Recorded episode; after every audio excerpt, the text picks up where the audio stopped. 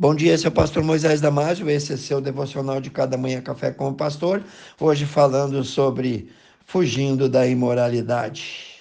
A Bíblia diz claramente em 2 Timóteo 2:22, foge tu também das paixões da mocidade. Esse conselho é levado cada vez menos a sério no nosso tempo.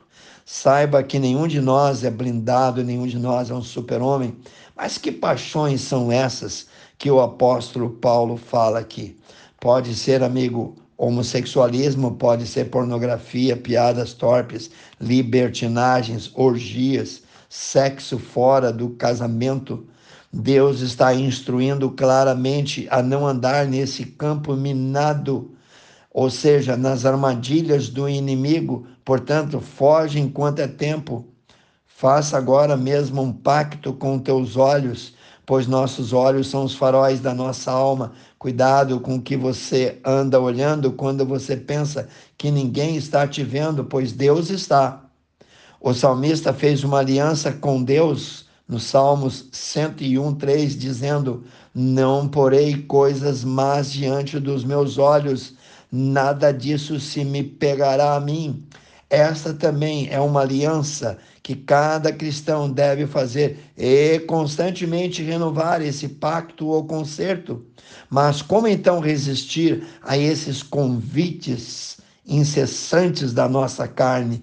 Vou te dar algumas passagens bíblicas. Na verdade, quero te dar um GPS para te ajudar a pular fora desse alçapão. No livro de Efésios, capítulo 6, versículo 11, nós lemos: Revestivos, pois, de toda a armadura de Deus, para que possais estar firme contra as astutas ciladas ou emboscadas do inimigo. Segundo Coríntios, capítulo 2, versículo 10 e 11, diz: Para que nós não sejamos vencidos pelo Satanás, pois não devemos ignorar os seus ardis, as suas ciladas e mais ainda em Efésios 4, 27, não deis lugar ao diabo. Tudo que ele precisa é um pouco do teu consentimento. No livro de Mateus, capítulo 12, 36, disse Jesus: Mas eu vos digo que toda palavra ociosa, isto é, toda palavra imunda, que os homens disserem, hão de dar conta no dia do juízo.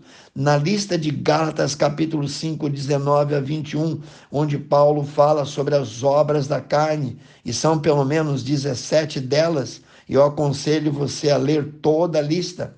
Ele começa citando quatro: adultério, fornicação, impureza e lascívia, e a lista vai e vai. Lascívia, por exemplo, é o pecado da sensualidade, da volúpia, do desejo pelo prazer sexual que se manifesta na falta de pudor.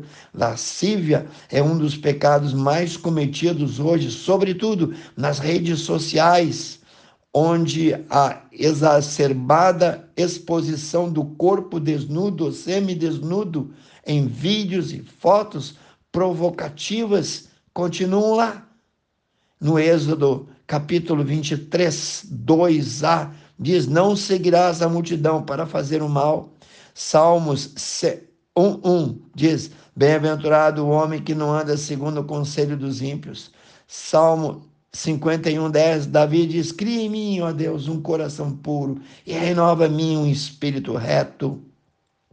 Detenha-se logo no primeiro pensamento feio, no primeiro pensamento negativo tome logo todas as medidas para se livrar dele, como diz o nosso texto, fuja logo desses desejos. Também em Gálatas capítulo 5, versículo 9 diz: um pouco de fermento leveda toda a massa, um pouco de adultério e todo casamento é destruído.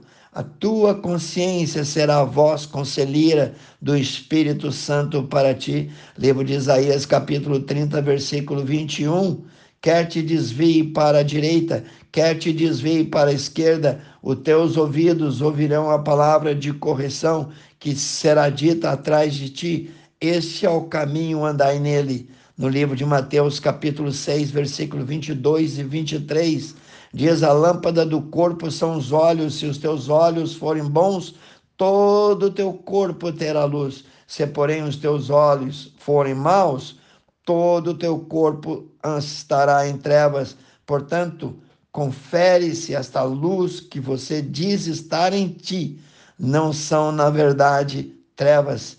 O Senhor, através do Espírito Santo, pode nos ajudar, pode nos guiar a superar qualquer tentação. Ele só precisa da nossa submissão. Sim, Deus é capaz. No livro de Isaías 42, 16, o profeta diz: Guiarei os cegos por um caminho que não conheceram. E o Senhor continua: Farei com que caminhem por veredas desconhecidas, tornarei as trevas em luz perante eles, as coisas tortas e endireitarei, essas coisas lhes farei e nunca os desampararei. No livro de João, capítulo 8, versículo 36, nós lemos: Se o Filho vos libertar, verdadeiramente sereis livres. Precisamos orar por libertação e pedir a Deus a convicção de que é possível superar esses maus hábitos. Filipenses 4:13 nós lemos: Posso todas as coisas e não importa o que. As coisas que me seduzem, o pecado que anda por perto de nós, que tão perto nos rodeia. Então Paulo diz aos filipenses: Posso todas as coisas naquele que me fortalece. Maior é o que está em nós do que o que está no mundo. Tiago 4,7 diz: Sujeitai-vos, pois, a Deus, resistir ao diabo, e ele fugirá de vós. Faça tudo o que for preciso para não ceder aos desejos imorais antes que eles aumentem e tomem conta de você. Por favor, leia Mateus 5, 29 e 30. Quero orar contigo, amantíssimo Deus. Abençoe cada um que ouviu esse devocional, cada família, cada criança, Senhor, cada jovem, Pai Santo, cada idoso. Abençoe e guarde, eu peço em nome de Jesus. Amém. Se você gostou desse devocional, passe adiante e eu te vejo no próximo Café com o Pastor.